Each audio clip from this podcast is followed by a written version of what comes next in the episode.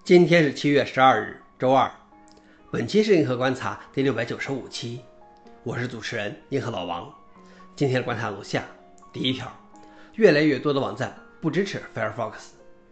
第二条，科学家找到了一类量子算法可以解决的新问题。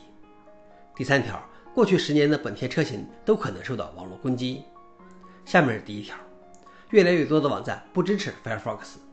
日本 NHK 宣布，在其视频网站 NHK Plus 上将不支持 Firefox，而推荐用户使用 Chrome、Edge 和 Safari 的最新版本。苹果的商业网站也把 Firefox 排除在支持范围之外。使用任何版本的 Firefox，打开该网站就会显示你的浏览器不受支持。它也推荐用户使用 Firefox 之外的浏览器。消息来源：Solidot。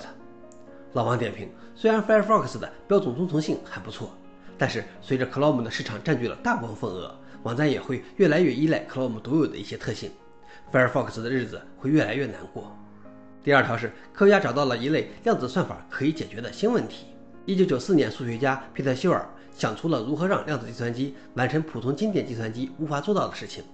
原则上，一台基于量子规则的机器可有效地将大数分解为质因数，这对于经典计算机来说是一项非常困难的任务。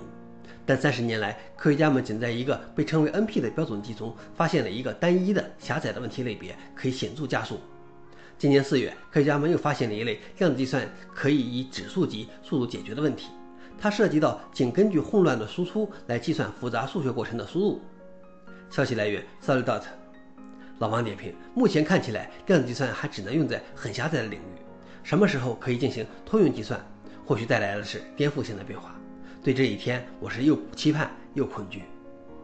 最后一条是，过去十年的本田车型都可能受到网络攻击。安全研究人员发布了他们使用手持无线电解锁和远程启动几辆本田汽车的视频。他们称，这是因为2012年至今十年间生产的许多本田汽车的无钥匙进入系统存在漏洞。这种攻击使用无线电设备记录来自钥匙扣的合法无线电信号，然后将其传送到汽车上，这被称为重访攻击。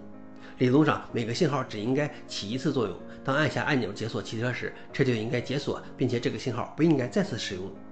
但安全人员发现，这种攻击之所以能奏效，是因为它能够重新同步汽车的计数器，使之可以接受旧的代码。但本田否认了这一漏洞。